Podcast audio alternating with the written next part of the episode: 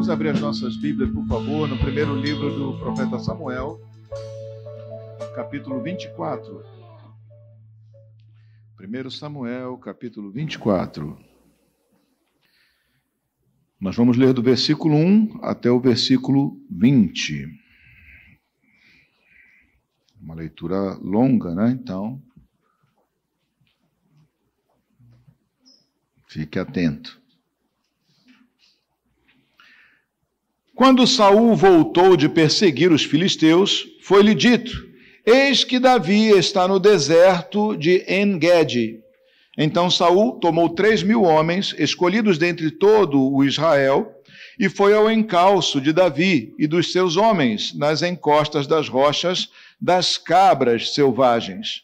Chegou a uns currais de ovelhas no caminho, onde havia uma caverna. Saul entrou nela para fazer as suas necessidades.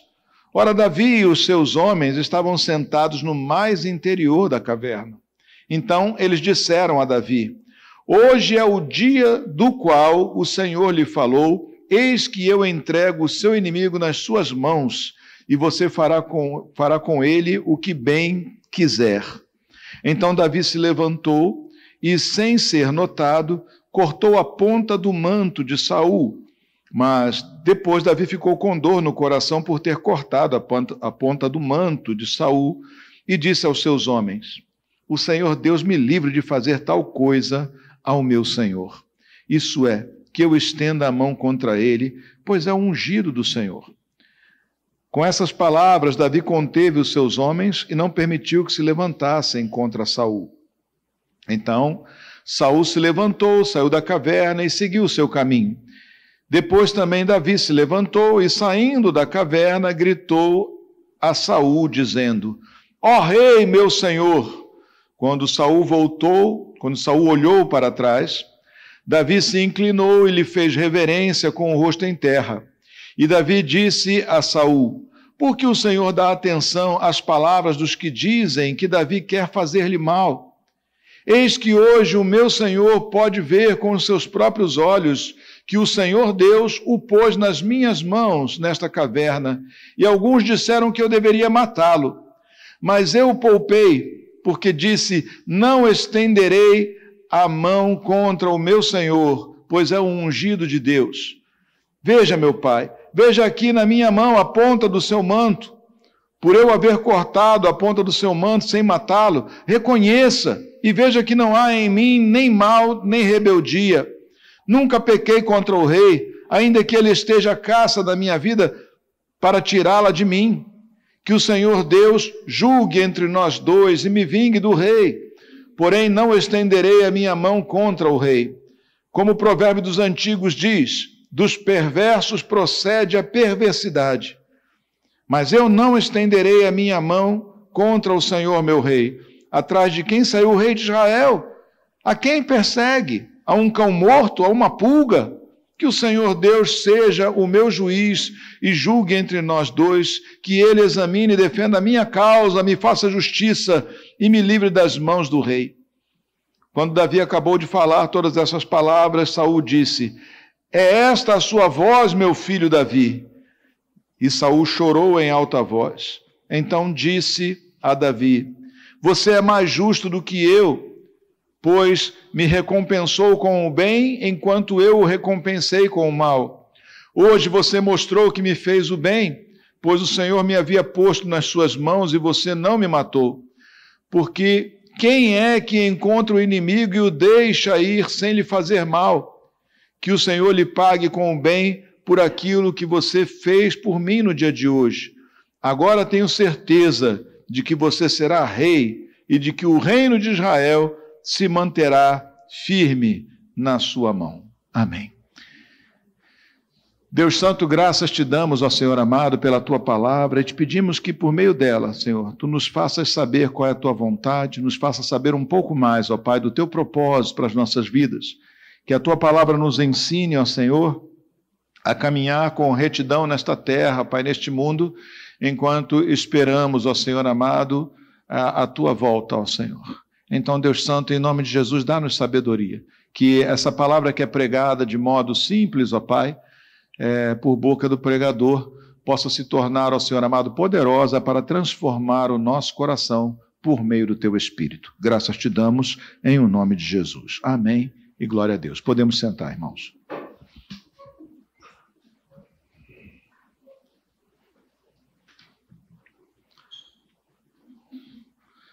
Saul foi o primeiro rei de Israel. Antes Israel não tinha rei, né, mas o povo, ou alguns do povo, reclamavam por Israel ser o único país que não tinha rei, e queria ter, queriam ter um rei porque achavam que seriam melhores tendo um rei. Então Samuel, que era o juiz, a pessoa que Deus havia levantado naquela época para tomar as decisões do povo, né? ou seja, ouvir o povo e, e, e julgar a causa do povo, ele, é, por ordem do Senhor, ele escolheu um rei para Israel e esse rei, esse rei foi Saul. Saul logo, logo é, se mostrou uma pessoa é, com um coração meio desequilibrado aí, ruim também, porque tendo ele a Davi como um auxiliar, como uma pessoa que ajudava, e sendo Davi um, um, um grande guerreiro a favor do rei, o rei começou a ficar enciumado porque o povo é, reconhecia as virtudes de Davi, e então, temendo ele que Davi viesse a tomar o seu reino, ele planejou matar Davi e Davi fugiu do rei.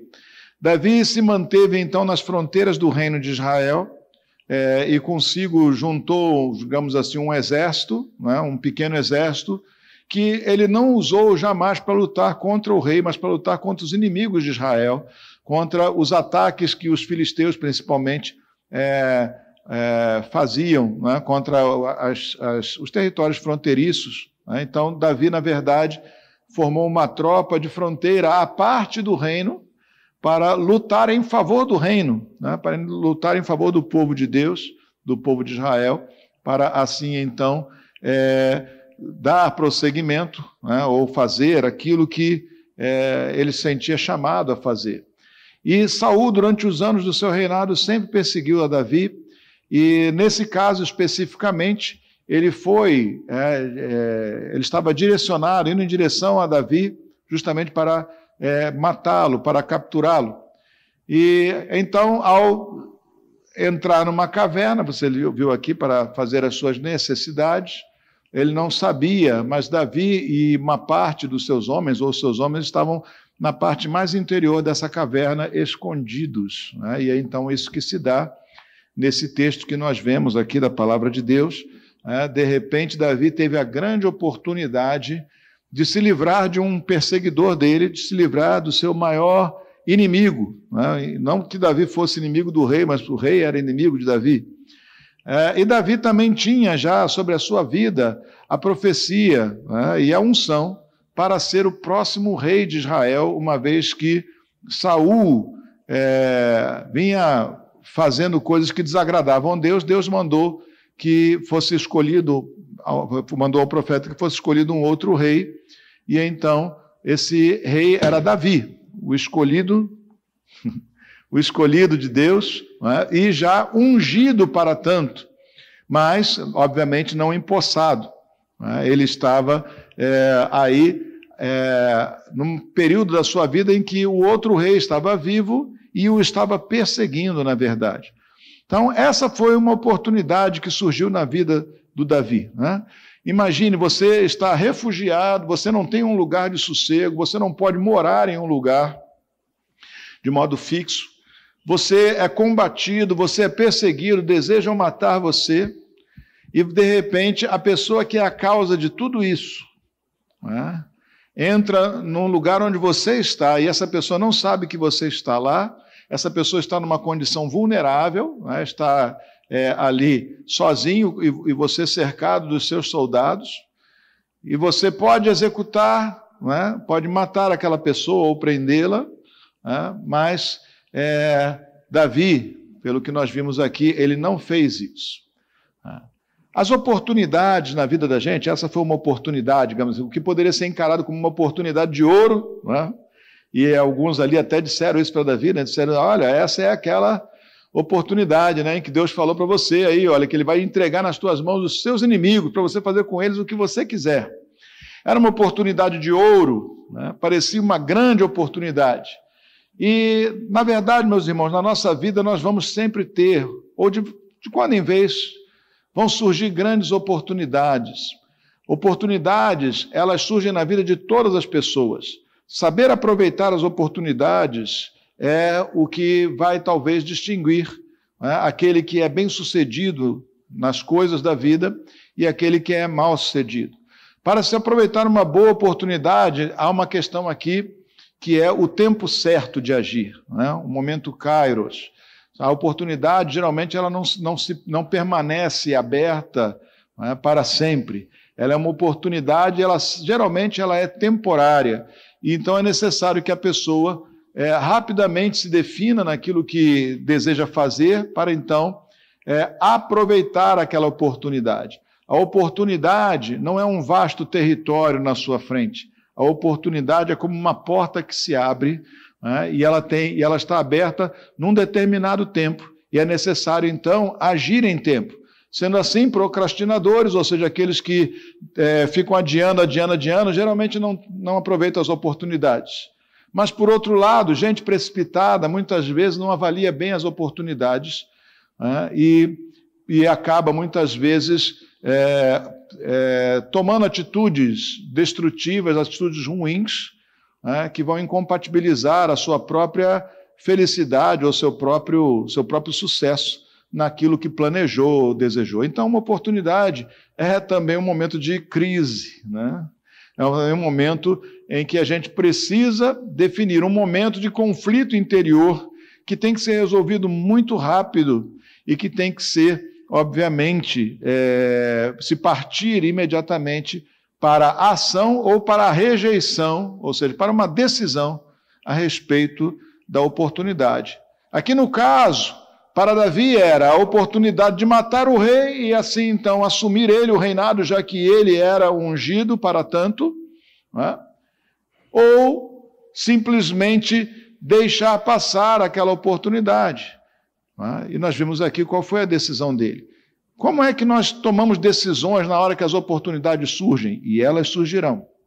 Tá? Surgem para o ímpio e surgem principalmente para nós, porque o Senhor abre portas de oportunidade para nós. E nós temos que, nessa hora, estar prontos pela fé, né? mas também é, não só a fé no sentido de, de do, do ímpeto, mas a fé também no sentido do conhecimento, saber quais são os parâmetros, os princípios, onde ou em que apoiar o meu ímpeto, em que apoiar a minha é, decisão, em que apoiar a minha ação impetuosa numa hora como essa. Né? E é muito importante nós pensarmos nisso. Uma coisa que é, que é boa a gente apontar num momento como esse é que todo ser humano precisa de conselheiros. Porque a nossa cabeça, meus irmãos, né, nós, é, nós não temos. É, a maior parte das pessoas não tem toda essa autoconfiança para sair decidindo sozinho. E geralmente, pessoas que têm é, a autoconfiança de saírem decidindo sozinhos, geralmente estão movidos também por orgulho e por soberba, ou seja, acham que se bastam, que são suficientes. É? Ok, pode ser até que ele aproveite boas oportunidades, mas não desfrutará essa oportunidade com os outros, será sempre uma pessoa solitária. É aquela história da pessoa né, que é rica, mas não é feliz, não é isso? Porque simplesmente ela fechou portas, outras oportunidades, oportunidade de relacionamentos para atender às suas, a, sua, a sua ambição. Mas é, é importante nós entendermos que nenhum de nós vai ser, vai, vai conseguir é, pensar todas as coisas de modo sozinho, de modo solo, né? ou seja, eu sozinho resolvo todas as coisas. E então é importante que nós tenhamos bons conselheiros. Quem é o teu conselheiro na hora das oportunidades. Você viu aqui o, o conselho que o pessoal deu para o Davi? Esses eram homens fiéis, leais a Davi, mas eles deram, eles deram um conselho para Davi contrário àquilo que Davi fez. Davi ouviu o conselho deles, mas o conselho deles era: mata, aproveita a oportunidade. Quem é o nosso conselheiro ou quem deve ser o nosso conselheiro? No meio do, do exército de Davi havia pessoas que não eram do povo de Deus. Então não cogitariam as coisas que eram é, próprias do Senhor. Né? Mas mesmo entre pessoas boas há maus conselhos, há maus conselhos. Muitas vezes uma pessoa boa dá um mau conselho para nós, porque ela olha, ou às vezes até querendo nos favorecer, né? ela olha apenas para o benefício imediato e não considera as consequências gerais. E às vezes o mau conselho vem até mesmo de quem está do teu lado, de quem quer tudo de bom para você. Mas é, isso então ainda é mais sutil, né? porque você imagina que uma pessoa que quer tudo bom, de bom para você terá também uma boa opinião para você. Mas nós temos que pensar que, mesmo aqueles que gostam de nós, padecem das limitações que todo ser humano padece. E se o raciocínio e se o pensamento for carnal, vai ser um problema sério para nós. Outro tipo de conselheiro, e ali Davi também, né, como já falei aqui, tinha ali alguns soldados que não eram, não eram do povo de Deus, eram de outros povos que foram refugiados, homens refugiados também que foram se juntando a Davi e passaram a ser companheiros de Davi. E eles eram, muitos deles não tinham a mesma fé que Davi tinha, ok? A palavra de Deus diz, lá no Salmo 1, no primeiro versículo do Salmo 1, ele diz: Bem-aventurado o homem que não anda no conselho do ímpio. Quem é o ímpio? É aquele que não tem fé. A gente acha que ímpio é aquele cara mau, né? Por excelência. Às vezes as pessoas confundem impiedade com maldade por excelência. Não, impiedade é não ter fé, não ser pio, não ser, não ter fé. Ou seja, não ter é, a mesma estrutura espiritual que nós tanto almejamos e tanto valorizamos ter. Então, bem-aventurado o homem que não anda no conselho do ímpio. Tomar conselho com o ímpio, por mais que ele goste de você, é problema, porque ele é uma pessoa naturalmente, como diz lá é, em Tiago, capítulo 3, versículo 15, naturalmente essa pessoa é, a, a sabedoria dele é terrena, animal e às vezes até demoníaca. É? Até demoníaca.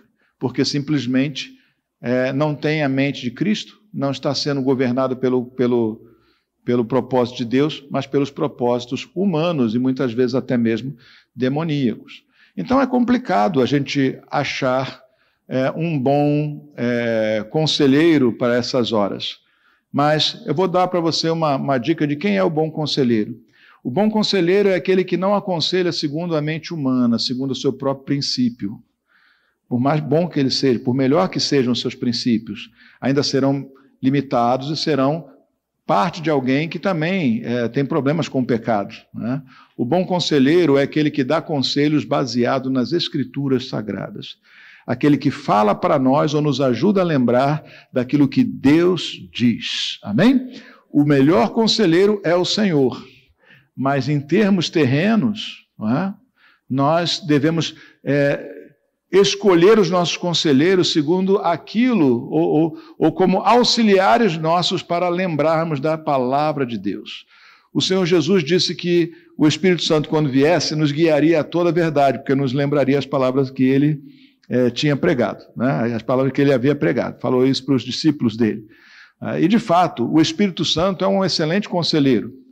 Ah, mas muitas vezes, nessa hora, numa hora de oportunidade, a nossa carne se inflama. Né? E é disso que se aproveita todo desonesto, por exemplo. Né? Não sei se você já percebeu, é, todo estelionatário aproveita da, da, fragilidade humana, da cobiça humana. Né? Então ele oferece para você um bilhete de loteria que está premiado é? e que você vai ganhar 100 mil, mas que ele não está com tempo de, de, resolver isso agora, ou perder os documentos, vai ter que tirar documento, vai acabar perdendo, mas se você der 50 mil para ele, você que tem documento, você pode tirar e ele leva. E aí então você fica com o olho desse tamanho, maior do que a cara, parece uma coruja de desenho animado que tem um olho maior do que a cara. e aí então a sua carnalidade anula a sua, o seu ímpeto, a sua cobiça, né? Esse pensamento carnal anula o raciocínio. Você já deve ter recebido ligações né, de, de oportunidades e coisas assim, né? É, e, e, às vezes até mesmo algumas situações de chantagem, a pessoa fica transtornada e toma decisão. O nosso conselheiro deve ser o Senhor sempre. Se alguém pode ser conselheiro na sua vida, que o seja segundo a palavra de Deus. você, quando se você quer ser um bom conselheiro para as pessoas, não dê conselho pessoal. Aconselhe com a palavra do Senhor. Você quer ser um bom conselheiro? Aconselhe com a palavra do Senhor. Por quê? Porque por mais bem intencionado, por mais experiente, por mais sábio que seja o ser humano, ainda é humano, já que nós temos o Espírito Santo, já que o Senhor nos chamou das trevas para a luz, já que andamos no reino dele, e ele mesmo governa a nossa vida, por que não aconselharmos-nos com ele, já que ele está disponível para nos aconselhar? Amém? Então, o bom conselheiro é aquele que aconselha segundo a palavra de Deus, apoia o seu conselho na palavra de Deus. E se você quer ser um bom conselheiro, apoie o seu conselho na palavra do Senhor. Amém? Até porque, apoiado no ser humano, se as coisas não derem como foi, né, como foi dito, então você é parte da culpa do, do, da perda. Mas apoiado no Senhor, então certamente nós temos muito mais é, sabedoria, porque a sabedoria que vem do alto, essa sim, ela é de fato poderosa. Amém? Então, quem são os seus conselheiros? Com quem nós tomamos conselho? Porque tem sempre gente, até, volto a dizer, até bem intencionada, botando é, uma certa pressão em você ou incentivando você a fazer alguma coisa que eventualmente. Né? E às vezes até botam palavra na boca do Senhor. A gente tem que ver é o que o Senhor diz, o que a palavra de Deus diz. Amém? que a palavra do Senhor diz. Veja que esses conselheiros aqui do Davi, nesse momento, né? Esses soldados que com ele estavam ali, eles disseram: Olha, esse é aquele momento que o Senhor disse que ele colocaria os teus inimigos entregues na tua mão para você fazer o que você quisesse.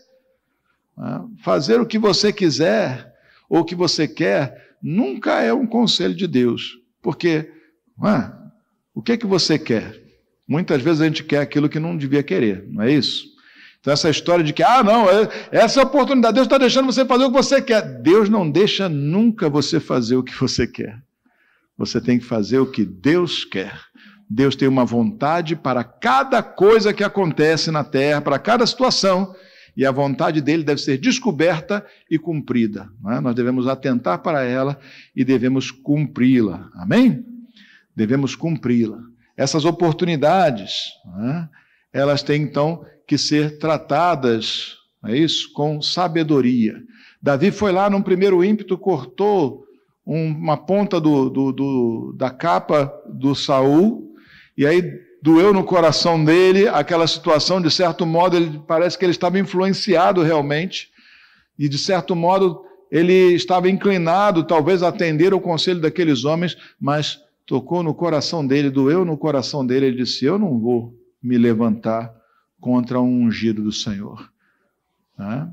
Esse homem, por mais defeito que ele tenha, foi Deus que colocou ele nesse lugar para fazer o que ele está fazendo. Eu não vou me levantar contra ele. Eu não vou fazer isso. Eu não vou agir dessa forma. Ele logo pensou: esse não é o procedimento e o modelo padrão de Deus. e então ele recuou daquilo né? e ele não atendeu aquela, aquela situação. Coisas que podem acontecer, é? coisas que podem acontecer na nossa vida. Às vezes uma pessoa está com um problema no seu, no, seu, no seu relacionamento familiar. E para dar pitaco e, e, conselho torto, tem um monte de gente que aparece na hora. Se for então problema de casamento, é problema de marido e esposa, é, tem aquele que aconselha a fazer ciúme no outro. É? Ah, faz ciúme no outro, não é isso? Tem aquele que aconselha, não, não dá atenção, ele não faz o que você quer, ou não dá atenção a ela, não, faz o que você quer. Nem não manda na tua vida. Né? Esse tipo de conselho acontece, né? O outro ainda diz assim: ah, sai desse relacionamento, vocês estão brigando? Então, sai desse relacionamento. É um outro conselho também totalmente avesso, porque o Senhor, o que Ele mais trabalha para nós, o que Ele nos chamou para fazer é reconciliação, aí você rompe. Né? Romper nunca é a vontade do Senhor. A gente rompe é com o pecado, rompe com o espírito desse mundo, mas a gente não deve romper com as pessoas. Né? Não de modo definitivo ou de modo radical, principalmente se são pessoas aliançadas conosco em alguma coisa. Nós temos sempre procurar a conciliação, o perdão, o caminho para andar juntos. Amém? Mas são conselhos. Né? Você às vezes está com uma oportunidade de negócio e alguém é, fala para você, para você ser atirado, para você vá e fazer. As oportunidades têm que ser bem avaliadas. Né? Ou mesmo aparece alguma coisa, alguém deu bobeira com algo. Por exemplo, às vezes acontece, né? alguém, ao fazer uma, uma, uma negociação, erra. Né? Acontece com você, seguramente. Alguém vai fazer, alguém está te vendendo algo, a pessoa erra lá no cálculo e joga o, joga o preço errado. Você sabe que está errado. Ou alguém te passa o troco errado. Essas não são oportunidades para você ganhar dinheiro. Isso são pecados. São oportunidades para você fazer o que é errado e sujar as suas mãos, o seu coração com aquilo que não presta. Né? Então é importante que nós sempre façamos negócios equilibrados, né? que a gente olhe o outro lado, vê se o outro lado não está sendo prejudicado, ou se ele está, é, digamos assim, de certo modo, assumindo um prejuízo, se ele sabe de fato que está assumindo esse prejuízo, é uma estratégia dele, se isso é uma coisa que ele realmente está fazendo é, intencionalmente. É, nós precisamos tomar cuidado com essas coisas, porque aquele que quer levar vantagem sobre o outro, né, está muitas vezes ferindo o propósito de Deus. Nós temos que ser pessoas equilibradas e justas nas coisas que nós fazemos. Amém? Então, cuidado com as oportunidades quando elas surgem. Né, aqui, veja que o Davi, então, ele escolhe o caminho mais difícil. Porque ao poupar Saul, ele, na verdade, é, deu margem ou mais tempo ou possibilidade de Saul continuar perseguindo a ele. Mas ele, por outro lado, ele deu a Saul um testemunho do caráter dele naquela hora. Olha aí, as oportunidades, elas sempre devem, sempre devem, nós sempre devemos levar em consideração que as oportunidades devem exaltar o caráter de Deus na nossa vida. Devem exaltar o testemunho de Cristo. Amém? Faça as coisas para a glória de Deus. É? As oportunidades devem trazer glória ao nome do Senhor. E o que Davi fez foi isso. Ele disse: Eu não vou. Ele disse: Eu, Saul, aqui está a prova que eu podia ter feito isso, mas eu não, nunca ia fazer isso com o ungido do Senhor. Eu não tenho esse essa índole. É?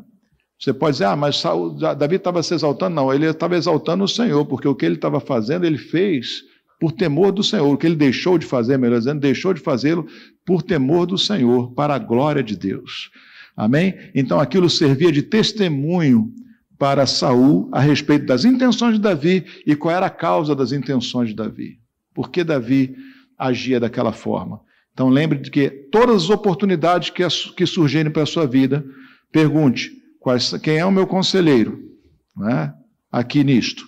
Eu estou de acordo com a palavra de Deus ou não estou? Não é? Segundo lugar, isso traz glória para Deus? Isso traz glória para Deus? E uma terceira coisa que é importante nós pensarmos nos momentos, nos momentos de oportunidade é onde nós estamos colocando o nosso coração, onde é que nós estamos juntando o nosso tesouro.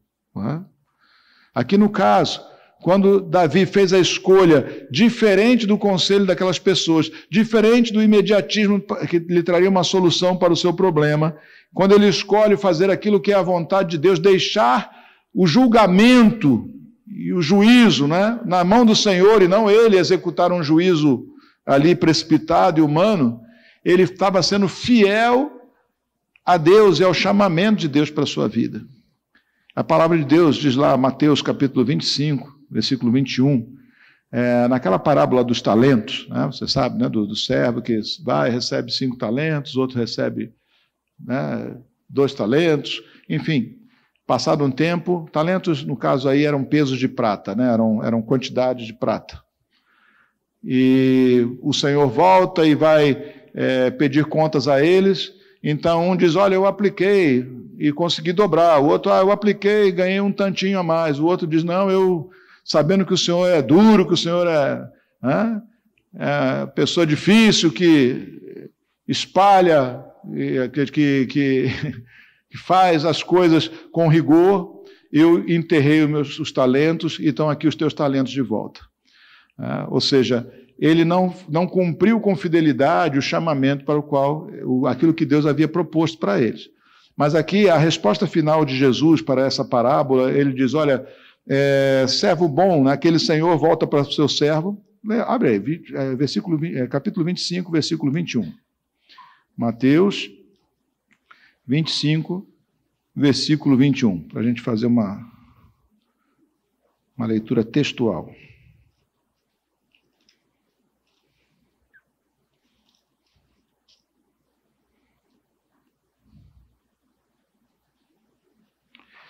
O Senhor disse: Muito bom, muito bem, servo bom e fiel.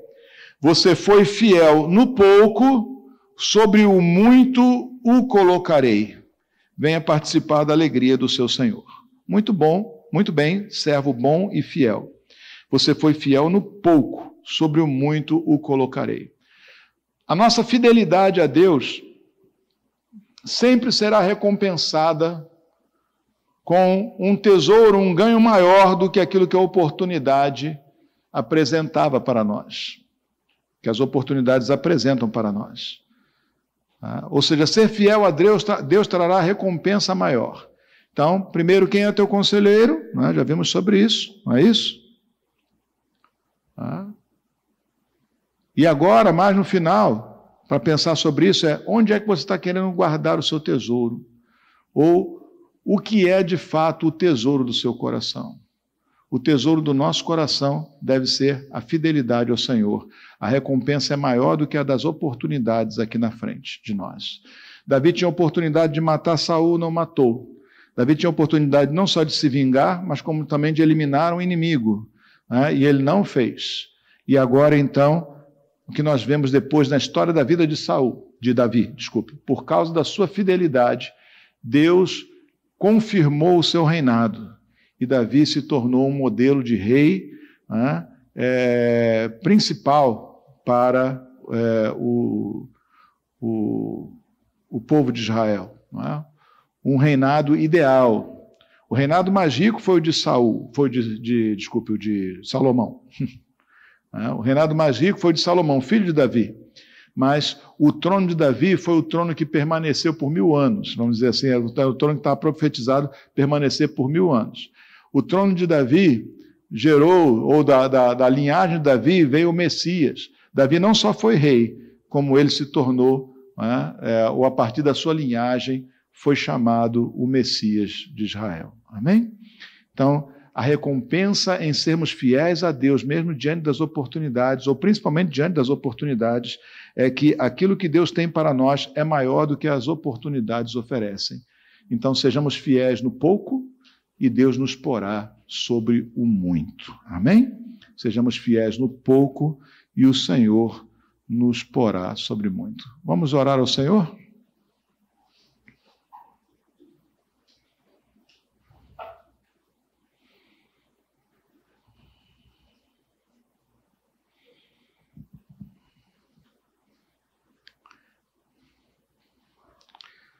Deus Santo, em nome de Jesus,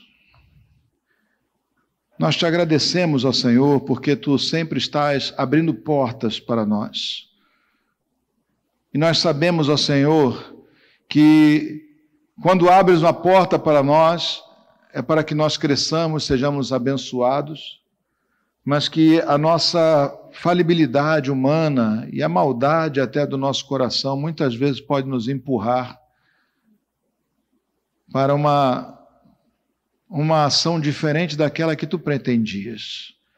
A oportunidade de Davi, a oportunidade, a verdadeira oportunidade que Davi tinha, não era de matar Saul, mas era de entregar na tua mão o juízo e deixar que a tua vontade fosse feita, ó Senhor. Então, Deus Santo, que em nome de Jesus nós possamos olhar para as nossas oportunidades, ó Pai Lembrando disso sempre, que o bom conselho é aquele que vem da tua palavra, que a boa oportunidade é aquela que rende glória para o teu nome, e que o bom tesouro é aquele que vem, ó Senhor, a partir da fidelidade, da, como dom, como graça tua, a partir da nossa fidelidade. Ensina-nos então, Senhor amado, a sermos fiéis, ó Pai, em todas as coisas a considerarmos, ó Senhor, a tua palavra acima de todo outro conselho, a considerarmos a tua glória, Senhor, acima de todo outro objetivo. E ajuda-nos e ensina-nos, ó Pai amado, a saber, ó Deus, que tu tens recompensa maior para aqueles que são fiéis do que as próprias oportunidades que são abertas em nossas vidas. Ajuda-nos então, Senhor amado, a sermos fiéis, como Davi foi fiel naquele momento. Fiel a ti em primeiro lugar, mas em consequência da fidelidade que teve, que tinha contigo, foi fiel até mesmo a um rei que o perseguia, a um rei mau que o tentava matar.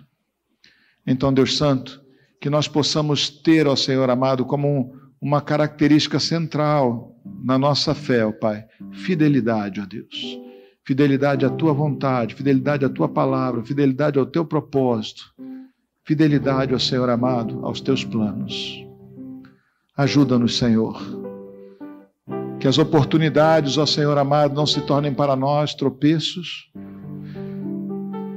mas que por meio dela, ó Senhor amado, nós possamos fazer, ó Senhor, escolhas de fato espirituais, ó Deus. E assim, ó Senhor amado, não andar, ó Senhor, em proveito próprio, mas em proveito da tua glória, Pai, em tudo aquilo que nós fazemos, Senhor. Ajuda-nos, Senhor amado, porque muitas vezes somos tomados de cobiças, muitas vezes, ó Senhor amado, somos enredados também por maus conselhos que atendem mais à nossa carne, mas que na verdade atentam contra a tua vontade. Então ajuda-nos, ó Senhor amado. Envia-nos oportunidades e envia-nos com abundância, Pai, mas em todas elas, sejas tu o nosso conselheiro, a tua glória, o nosso objetivo. E a fidelidade a ti, ó Senhor amado, a razão da nossa recompensa, o nosso tesouro maior. Te pedimos isso, Senhor em o nome de Jesus. Amém e glória a Deus. Aleluia. Louvado seja o Senhor.